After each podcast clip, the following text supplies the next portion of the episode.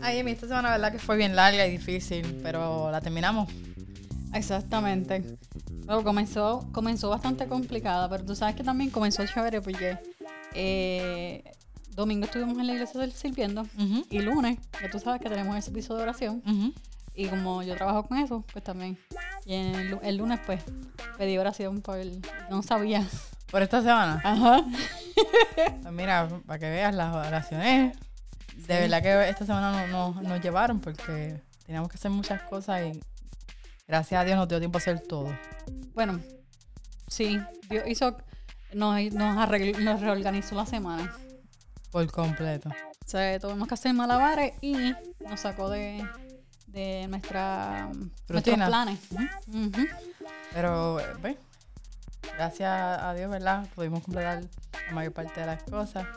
Y creo que, en verdad, fue una de las semanas que más tuve que orar. Ah, ¿qué qué? Eh, oye, Cari, pero ven acá. ¿Qué tal si iniciamos el episodio ya? Pues vamos a iniciarlo. Dale, yo creo que la gente está loca de escuchar de qué es el tema de hoy. El tema de hoy, Mi. ¿De qué es el tema de hoy? Pues la práctica. Uh, la práctica de ser maestro. Exactamente. Vámonos comerciales. ¡No hay comerciales!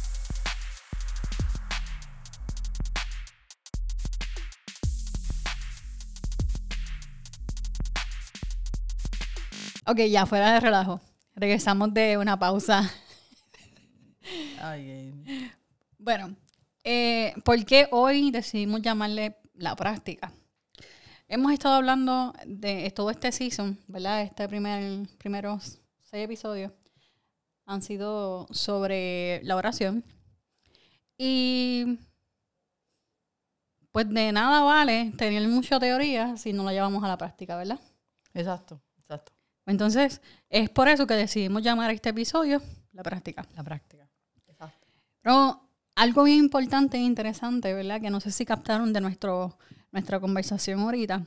Y es que la semana fue desastrosa, bien loca, pero lo que nos mantuvo con nuestros ojos fijos fue La oración. tener la, la mirada puesta en Dios mediante la oración. O sea que todo lo que nosotros aprendimos en estos últimos episodios lo aplicamos. En verdad que sí. Eh, y entonces, pues decidimos pues, sentarnos a hacer un- un- una retrospectiva, ¿verdad?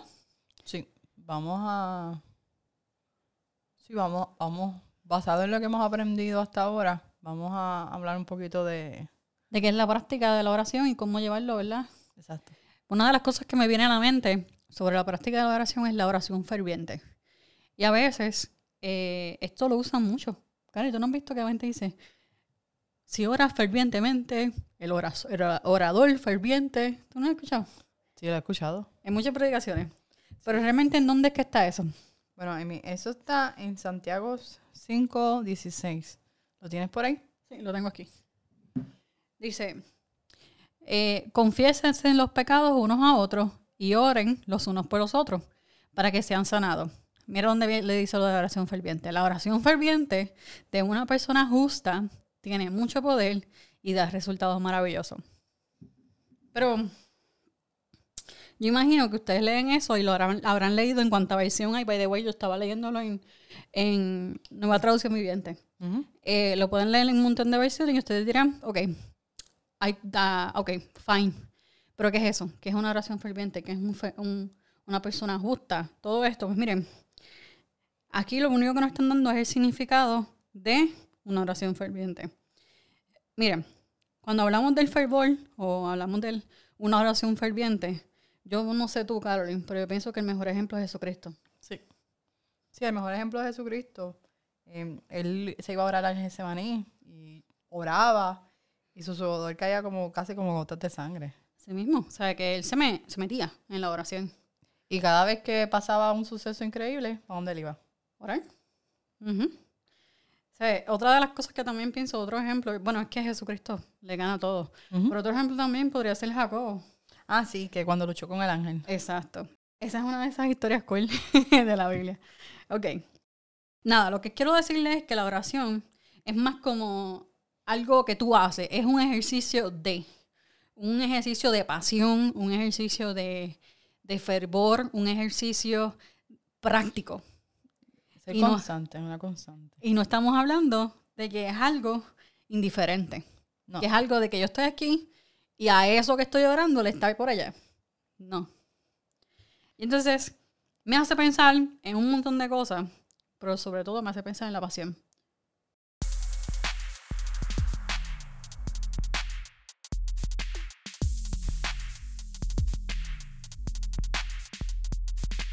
Bueno, aquí volvemos otra vez. Cuando hablas de pasión, eso me acuerda mucho la parábola del juez injusto. Ah, sí, sí, está bueno. Espérate. Pero vamos a ver algo. ¿Quieres dar un brief de lo que es el juez injusto? ¿Quieres que lo dé? Dalo, dalo. Sí, bueno, esta parábola está bien interesante. Mira, mira que, mira qué brutal.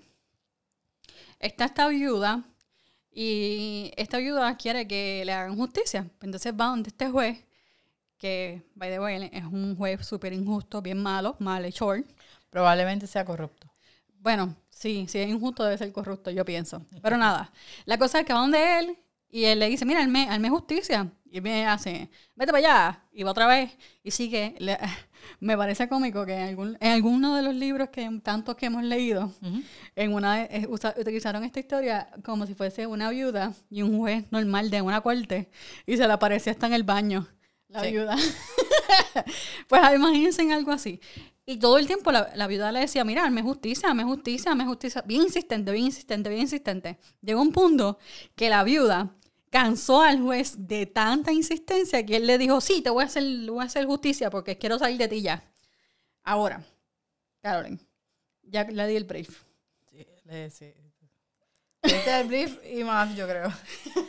Pero mira, lo importante de esto ¿verdad? es aclarar, ¿verdad? Que cuando hablamos de que nos acuerda esa parábola, no nos acuerda del, del juez injusto como tal, porque obviamente ese un ejemplo fue para, para hacer una- un contraste entre el juez injusto y el juez justo, que en este caso es Dios. Exacto, porque las parábolas, vamos a hacerle una pausa. Las parábolas, en las palabras de Jesús, se dividen en dos. Están las palabras, las para- parábolas, perdonen, esa palabra se me traba. Están las parábolas de Jesús que eran comparaciones y están las que eran contrastes. Sí. Esta es una de contraste. Eso quiere decir que ni tú ni yo, ni, ni tú ni yo somos la viuda, ni Dios Es el juez. es el juez. ¿Ok? Pues la idea como tal de la parábola, ¿verdad? Es que entendamos que Dios no es indiferente a nuestras necesidades. Entonces, vamos, si vamos a Lucas 18, 7, es que, ¿verdad? Este, prácticamente donde queremos resumir la idea de lo que estamos trayendo, en Lucas 18, 17 dice, si hasta él dio un veredicto justo al final, ¿acaso no creen que Dios hará justicia a su pueblo, escogido que clama a él día y noche? ¿Seguirá aplazando su respuesta? Exacto. ¿Ven porque es una parábola de contraste? Te está diciendo, mira, si este juez que es injusto, al, al escuchar la insistencia de esta viuda, le hizo justicia, ¿cuánto más a alguien que te ama? Exacto. Entonces, hablamos de pasión y el fervor, ¿verdad? Es el elemento que hace que nuestras oraciones sean activas. Tengan esa pasión. Sí, no sean oraciones pasivas. Exacto. Pero quiero hacer una pausa aquí y quiero hacer una diferencia entre lo que orar con fervor y lo que orar en frenesí, Caroline. Sí, importante. que son dos cosas diferentes. Y cuando hablo de frenesí, y disculpen la palabra media de domingo, estoy hablando de, de éxtasis, ¿verdad? De, de orar así como emocionalmente, qué sé yo. Y, y es que hay una línea bien delgada aquí. Te voy a explicar. Como Galera nos dijo que el fervor es el elemento que hace que nuestras oraciones sean activas, que ahí es donde surge la pasión. También tenemos que tener mucho cuidado cuando, podemos per- cuando, cuando perdemos el control de nuestra mente y nuestras emociones en la oración. ¿Qué pasa? Me va a decir, Emi, pero vamos a perder el control de nuestra mente en la, en la oración, ¿verdad? Pero a veces cuando dejamos o nos dirigimos por nuestras emociones, comenzamos a orar al papagayo. Sí. Y hay que tener mucho cuidado con eso, porque no es lo mismo. Entonces comenzamos a orar al papagayo pensando que estamos orando fervientemente, pero lo que estamos orando es bajo un éxtasis de emoción. Y esas emociones son vacías. Son emociones tuyas. Y estás orando bajo eso. Y, y hay que tener mucho cuidado que no confundamos nuestra, nuestro frenesí con, nues- con nuestro fervor.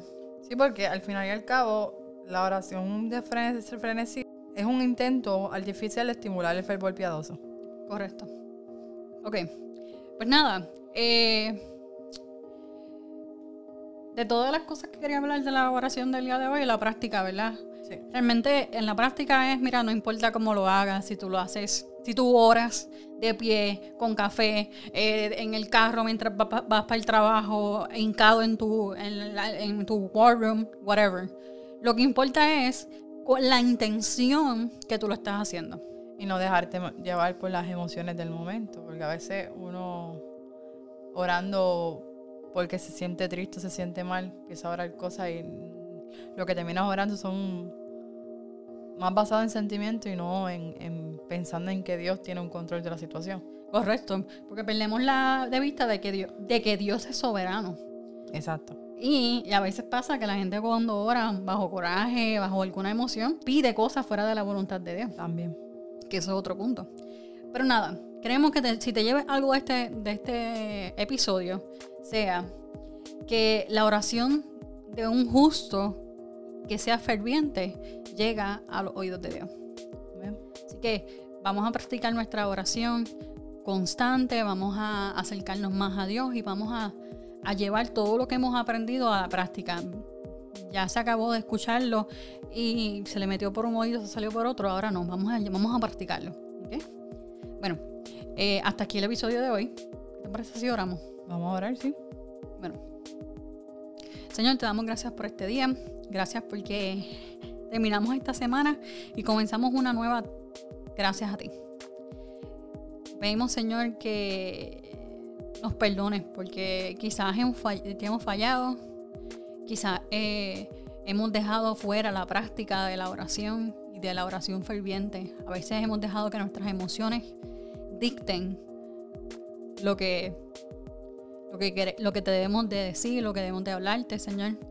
Y te pedimos perdón por eso.